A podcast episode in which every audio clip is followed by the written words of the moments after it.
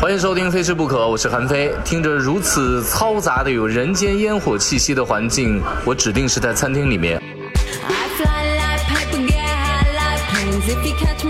而且我在的餐厅呢，是在北京的一个乐山烧烤餐厅里面。我今天想要告诉大家的是，或者说，我今天通过在录美食地图，导演让我来说一说对这个四川菜的这个烧烤的这种小菜的印象、火锅的印象呢。我告诉他，就是说，没有内脏的四川是不完整的。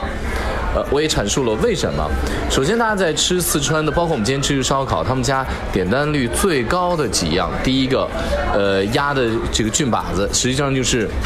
鸭的类似于猪的这个呃这葫芦头的九转大肠的那一段最肥美的、最宽阔的那一段。还有一个就是他们家的这个鸭舌啊，另外就像五花肉啊、这个香肠啊之类的这些，呃，很多都是跟内脏相关的。那包括你在吃四川火锅的时候，最好吃的，比如说重庆的这个火锅是毛肚火锅，毛肚是重庆的火锅之魂，一个内脏竟然撑起了一个火锅店的名声，一个火锅能否成为行业第一的，能能否成为行业翘楚的一个关键的因素，想起来匪夷所思啊。我再告诉他们说，为什么会出现这样的原因？是最初就是因为穷。你像重庆、四川，包括我们今天吃这个乐山的这个烧烤，他们都是以这个江边文化的。成都好一些，岷江嘛，岷江的这个冲积平原在平原地带。你像重庆、像乐山，都是在江边的，而他们所处的环境通常都是有码头文化。那码头上最常做的事情就是以纤夫这样的苦力劳力为主。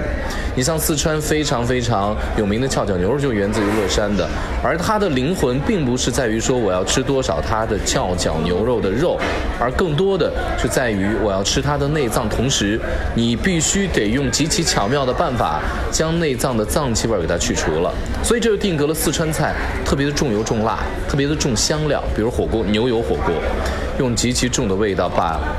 毛肚上面的那种脏气味儿给它清除掉之后，然后呢，再无味使其入，再用很多的其他的香辛料的味道入到这个毛肚上面，这就火锅。第一个是去味儿，另外一个是增味儿，就用强有力的、特别强暴的方式，把食材本来的味道尽量尽可能的给它夺掉。这就是这个江湖文化，或者说你在这个呃长江、嘉陵江，在这种码头文化当中所衍生出来的饮食习惯。有人说有肉吃干嘛吃内脏啊？那就是没肉吃啊，因为穷啊。